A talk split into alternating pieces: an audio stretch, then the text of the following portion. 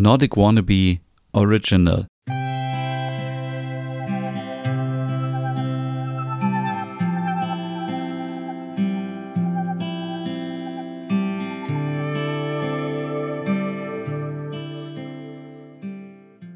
Mann, Mann, Mann, Mann, Mann, es ist wieder Zeit für eine neue Hüge-Podcast-Ausgabe. Hey, mein Name ist Stefan und ja, seit fast einem Jahr habe ich mich hier nicht gemeldet. Aber jetzt ist ja auch wieder die hügelige, gemütliche Zeit, denn draußen ist es herbstlich frisch, die Blätter fallen von den Bäumen und es ist draußen wieder eher dunkel und wir alle liegen auf dem Sofa, schauen unsere Lieblings-Gandhi-Serie und denken, ist es nicht schön? Nein, es ist gerade überhaupt nicht schön. Viele von uns wissen nicht, wie es weitergeht. Man hat Ängste, man ist unsicher und deswegen habe ich auch mein eigenes Hügge-Manifest erstellt. Denn ich habe keine Lust mehr auf diese Standard-Hügge-Sachen wie Kerzen, Wollsocken, warme Getränke, kuschelige Decken. All das hilft uns, aber das alleine ist nicht Hügge. Du weißt besser als ich, das habe ich glaube ich schon in einer alten Folge erzählt und wenn, dann sage ich es jetzt nochmal, Hügge ist ein Gefühl, das man sich nicht kaufen kann. Hügge ist etwas, das in deinem deinem, ja, in deinem Körper entsteht und ich habe, ja, ich habe neun Schritte erarbeitet, wie ich mit Hügge umgehe. Da kann man sich natürlich am Ende streiten und sagen, ist das überhaupt noch Hügge? Ist das nicht vielleicht irgendwas anderes? Es ist auf gar keinen Fall irgendwie sowas wie Selbstoptimierung, denn davon halte ich auch nicht viel. Es geht eher darum, dass man sagt, hey, halt, stopp, es geht jetzt hier mal um mich und ich habe bestimmte Bedürfnisse und ich möchte glücklich werden. Ich möchte es gemütlich haben und ich war jetzt auch wieder in Kopenhagen vor Wochen, vor Wochen, genau vor vier, fünf, sechs Wochen.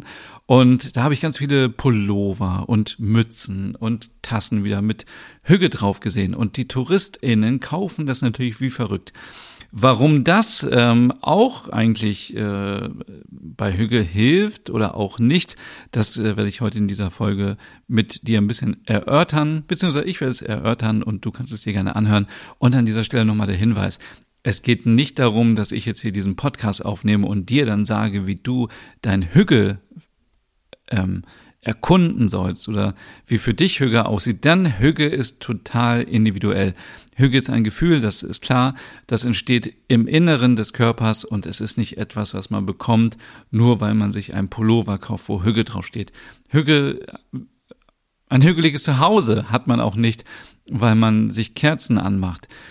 Vielleicht schon, vielleicht auch nicht, dazu später mehr. Aber auf jeden Fall bin ich stolz, dass ich mein eigenes Nordic Wannabe Hügge-Manifest habe. Ich bin wirklich genervt, das muss ich sagen. Ich war neulich im Gartencenter und dann sehe ich so ein kleines Gehölz ein, äh, ein Tannengehölz und steht da drauf für Hügge. Und ich dachte so, ey, was ist denn eigentlich jetzt noch alles hügelig? Es gibt so viele Hügge-Produkte, ich weiß gar nicht mehr, ob es sie überhaupt noch gibt, aber es gab eine Hügge-Handcreme, es gab Hügge-Strümpfe, naja, es liegt ja auch nah. Es gibt so viel, wo Hügge draufsteht. Und was ist eigentlich Hügge? Und wer schreibt uns vor, was Hügge ist und wie wir es zu leben haben und, und so weiter. Deswegen, ähm, ja, äh, möchte ich in den kommenden Folgen diese neuen Schritte, die ich hier erarbeitet, erarbeitet habe, immer einmal mit dir durchgehen und bin gespannt, was du davon hältst. Schreib mir gerne auf Instagram unter Nordic Wannabe, da lese ich das nochmal eher als irgendwelche E-Mails. Denn, wie gesagt, Hügge ist total individuell. Es kann sein, dass für dich etwas hügelig ist, was für mich nicht hügelig ist. Oder für mich ist es total hügelig. Für dich ist es so nach dem Motto, oh Gott, was willst du eigentlich von mir? Und ähm, ja, wie gesagt, äh, Hügge, für alle, die jetzt vielleicht das erste Mal dabei sind, Hügge, die Hügge, kommt aus Dänemark. Ursprünglich kommt das Wort aus dem Norwegischen und Hügge beschreibt quasi Glück, Gemütlichkeit, Wohlbefinden. Und seit Jahren gehört Dänemark zu den glücklichsten Ländern der Welt. Es war nicht immer wieder auf Platz eins. In letzter Zeit ist es immer wieder Finnland gewesen. Aber ähm, ich glaube, es ist auch so ein bisschen Marketing dahinter, denn äh, es gibt nämlich äh, den Mike Viking, der äh, ein Hügebuch geschrieben hat und äh, das hat sehr gut gepasst. Also ich bin sehr neidisch auf diese Idee, denn zu diesem Zeitpunkt war, glaube ich, Dänemark auf Platz eins der glücklichsten Länder der Welt und er hat dann quasi das abgeleitet und gesagt, hey, warum sind denn die Däninnen und Dänen so glücklich? Und ich war jetzt in diesem Jahr auch wieder so auf den Dänemark. Ich kann es einfach nur beschreiben. Es ist so, man fährt über die Grenze und man hat dieses hügelige Gefühl. Ah, kann man natürlich jetzt auch drüber streiten, ob man dieses Gefühl nur hat, weil man generell im Urlaub ist. Denn im Grunde genommen ist es im Urlaub immer schön. Wenn ich jetzt nach Mallorca fliegen würde, was ich nicht mache, dann würde ich mich wahrscheinlich da auch entspannt fühlen. Aber es hängt natürlich noch so viel mehr daran. Es hängt daran, dass Dänemark, so wie alle Länder in Europa, naja, nicht alle, muss man leider sagen heute, ähm, ein sicheres Land ist, dass ähm, es, äh, äh, dass man sich wohlfühlt, dass man sich sicher fühlt. Es gibt eine Demokratie, es gibt ein Gesundheitssystem, was funktioniert. Es gibt äh, Achtsamkeit für die Menschen, die dort arbeiten. Das heißt, nicht so lange arbeiten, damit man sich noch um seine Kinder kümmern kann, egal ob Vater oder Mutter. Es ist halt auch sehr ähm, die Rollen sind äh, aufgeteilt. Und zwar nicht so wie früher nach Mann und Frau, sondern es sind ja auch viele Männer, das ist mir wieder aufgefallen, viele Männer, die Elternzeit machen, weil eben vielleicht Frauen äh, durcharbeiten wollen und warum auch nicht. Also es sind, es gibt nicht mehr diese, es gibt eine Rollenverteilung, aber nicht diese klassische Rollenverteilung, das möchte ich damit sagen.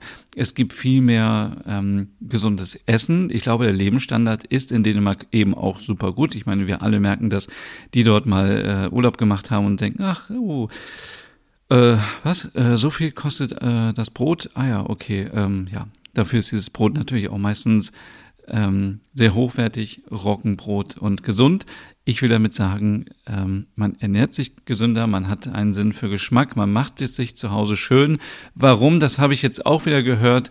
Das hat selbst Gitte Henning in einem Interview gesagt. Sie sagt, wir sind halt auch viel zu Hause im Winter und wir gehen nicht immer so viel essen, wir gehen nicht in Kneipen, nicht in Bars schon, aber nicht so viel wie vielleicht in Deutschland. Deswegen machen wir uns das zu Hause schön und laden uns Freunde ein. Und deswegen ist das so, dieses ganze Hügelgefühl natürlich auch, man macht es sich zu Hause schön, weil man auch das für sich macht, aber auch für andere und man trifft Freunde und Menschen generell, die man mag, zu Hause und hat gleich ein ja, positives Gefühl. Ich bin ja ein Riesenfan von Dänemark. Es war früher immer Norwegen. Es ist eine Schande, dass es immer mehr Dänemark wird. Aber ich stehe dazu, denn ich liebe auch das dänische Design. Ich liebe die, ähm, dieses, diesen Respekt vor Handwerkskunst und Respekt vor gutem Material und Qualität und, und, und, und, und. Smørbröt natürlich ganz klar ganz weit nach vorne äh, gestellt. Aber es ist ja so viel mehr. Es ist eben auch, wenn man eben, äh, wenn man sich leider anguckt, dass es Länder gibt, in denen Frauen immer noch keine Rechte haben, dann ist natürlich klar, dass man in so einem Land ähm, schlechter lebt als in Dänemark. Wenn man ein Gesundheitssystem hat, was nicht funktioniert, dann ist es auch klar, dass man sich nicht so wohl fühlt wie in Dänemark. Ich möchte damit sagen, der Rahmen muss auch stimmen und der Rahmen stimmt in Dänemark und in Deutschland auch wir meckern natürlich viel oft rum äh, in Deutschland, was alles besser sein könnte, aber im Grunde genommen, wenn wir mal uns umschauen, dann haben wir es schon ganz gut. Das heißt, der Rahmen ist in Deutschland auch ganz gut und da komme ich zu meiner Frage, kann man auch Hüge in Deutschland leben? Ja, natürlich kann man das. Vielleicht heißt es dann nicht Hüge, sondern ähm, Gemütlichkeit, Glück. Ähm, ja, wie das geht in den neuen Schritten, das gibt es gleich kurz und auch äh, ausführlich in den kommenden Folgen. Aber ähm, ich wollte ja auch noch mal äh, darauf eingehen. Ähm, ja, also ich wollte sagen, ist dieser Rahmen stimmt, solange man in einem Sozialstaat lebt und in einer Demokratie lebt, dann geht das natürlich auch. Und ich komme jetzt noch mal ganz kurz zu den Produkten. Also ich habe mich ja so ein bisschen beschwert über diese Produkte, über Pullover, ähm, Kappen und so weiter, wo Hüge draufsteht. Und es ist ja nicht so, als hätte ich nicht auch Produkte zu Hause, wo Hüge draufsteht. Und widerspreche ich mir da jetzt selber? Nein.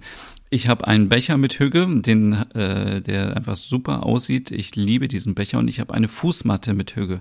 Das heißt, fast jeden Tag bin ich mit dem Begriff Hüge in Verbindung. Und es ist nicht so, dass ich die Tasse anfasse und denke, oh Gott, was passiert jetzt? Jetzt, jetzt äh, beginnt dieses Gemütlichkeitsgefühl. Nein, sondern es ist einfach so ein Reminder, eine Erinnerung daran, hey Stefan, wenn du gestresst, gestresst bist, setz dich mal kurz hin, trink was ruh dich aus ähm, und ähm, eher so dieser Weg. Also auch ähm, mit der Fußmatte, wenn ich mich so aufrege über meine kleine Hündin, die wieder im Garten irgendwie Löcher gebuddelt hat, dann gehe ich über diese Hügematte und denke so, ach, lohnt es sich darüber aufzuregen? Nein, es gibt Schlimmeres im Leben. Das sind so, glaube ich, dafür sind diese Sachen gut. Deswegen habe ich auch zum Beispiel einen Kopenhagen-Pullover, den ich nie anziehen würde, nur weil er Kopenhagen draufsteht, sondern weil er mich auch daran erinnert, dass ich gerne in Kopenhagen bin und eigentlich immer eine gut, gute Zeit dort hatte. Ähm, und genauso ist es auch mit den Gegenständen, die immer wieder in Verbindung gebracht werden. Decke, Wollsocken, Kerzen, heiße, warme Getränke in schönen Tassen, Bücher. Ähm, was wird noch alles mit Hügel in Verbindung gebracht? All das bringt nichts, wenn ich gestresst bin, wenn ich psychische Probleme habe, wenn ich ähm, traurig bin, wenn ich unglücklich bin, sondern sie helfen eben wenn ich erstmal in mir, in meinem Körper aufgeräumt habe. Und ich denke, und dazu hoffe ich, dass diese neuen Schritte ein bisschen helfen. Und natürlich, wir haben das hier in diesem Podcast schon ganz oft besprochen, Kerzen zum Beispiel.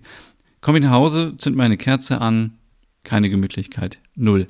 Mache ich diese Kerze aber an, weil ich mir gleich vornehme, ich werde mich auf das Sofa setzen oder in meinen Lieblingssessel oder ich werde mich irgendwie in mein Bett kuscheln und äh, auf die Kerze schauen vielleicht am besten auf eine LED-Kerze, falls man einschläft, dann, äh, dann ist es natürlich wieder Hüge, dann ist es Gemütlichkeit, dann achtet man auf sich selber, aber dann ist es eher der Moment, hey, ich nehme Zeit für mich und ich habe diese Kerze an. Kerzen haben natürlich eine besondere Bedeutung. Man fühlt sich wohl, weil mit Kerzen verbindet man eigentlich auch immer was Positives. Das habe ich hier auch schon so oft erwähnt, dass es Geburtstage, Weihnachten, Jubiläen, Feiern, all das, dann macht man Kerzen an und dann, das ist ja nicht so, als würde man Kerzen anmachen, wenn man depressiv ist. Oder? Vielleicht doch? Ja, ich gehe davon, naja. Ich glaube, man, man hat eher eine positive Verbindung zu Kerzen und zu Kerzenlicht und hat dann dieses gemütliche, ähm, Gefühl. Genauso ist es, wenn ich ein warmes Getränk trinke, dann werde, werde ich nicht hügelig sein oder nicht mich glücklich äh, und äh, gemütlich fühlen, wenn ich das Getränk irgendwie ähm, nebenbei trinke, während ich äh, Wäsche in, in die Waschmaschine stopfe, bügel und Haushalt mache und so, sondern ich muss mich aktiv hinsetzen, zehn Minuten entspannen und sagen, okay, ich trinke jetzt dieses Getränk und ähm, entspanne. So, das ist der Punkt.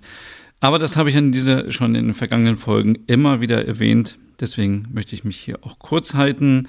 Ähm, also, es geht um dich, es geht um Hügge und es geht nicht um dicke Wollsocken. Geht Hügge nur in Dänemark, das haben wir auch eben kurz besprochen. Ähm, ja, und man muss auch mal sagen, mit allen Däninnen und denen, mit denen ich spreche und ich frage, was ist für dich Hügge? Da sagt keiner, ähm, oh ja, das ist, ich lege mich alleine aufs Sofa und mache Kerzen an, sondern das ist, ich treffe Freunde, ich mache was mit der Familie, ich bin draußen in der Natur, das sind solche Sachen eben, ähm, ja. Genau, deswegen, ähm, ja, hier ganz kurz die neun äh, Schritte, wie ich zu meinem Hügegefühl komme. Schritt eins ist Akzeptanz, da geht es um Selbstliebe, es geht um, dass man nicht neidisch ist, es geht um Sauna zum Beispiel, mm, es geht auch um, um Sex und um Selbstbefriedigung. Oh, das ist ein Tabuthema, aber darüber muss ich auf jeden Fall sprechen. Es geht um Pausen, um Hügemomente im Alltag. Es geht um Verantwortung, die man übernimmt für sich selbst, aber auch für andere.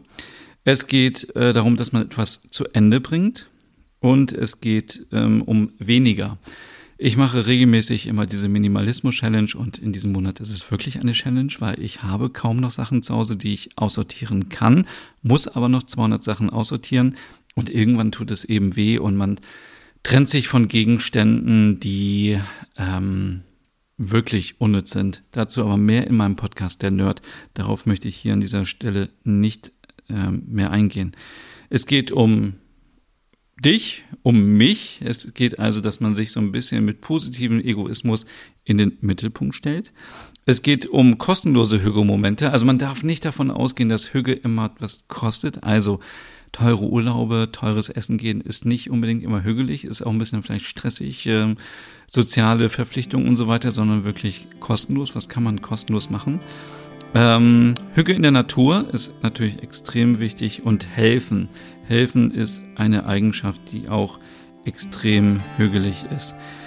Ja, und äh, wie das genau aussieht, darum geht es in den kommenden Folgen. Ich werde aber noch gleich noch eine Folge machen, wo es darum geht, ob Hüge auch was für Männer ist oder eigentlich nur für Frauen. Dazu mehr in der nächsten Ausgabe. Jetzt erstmal viel Spaß und bis zum nächsten Mal.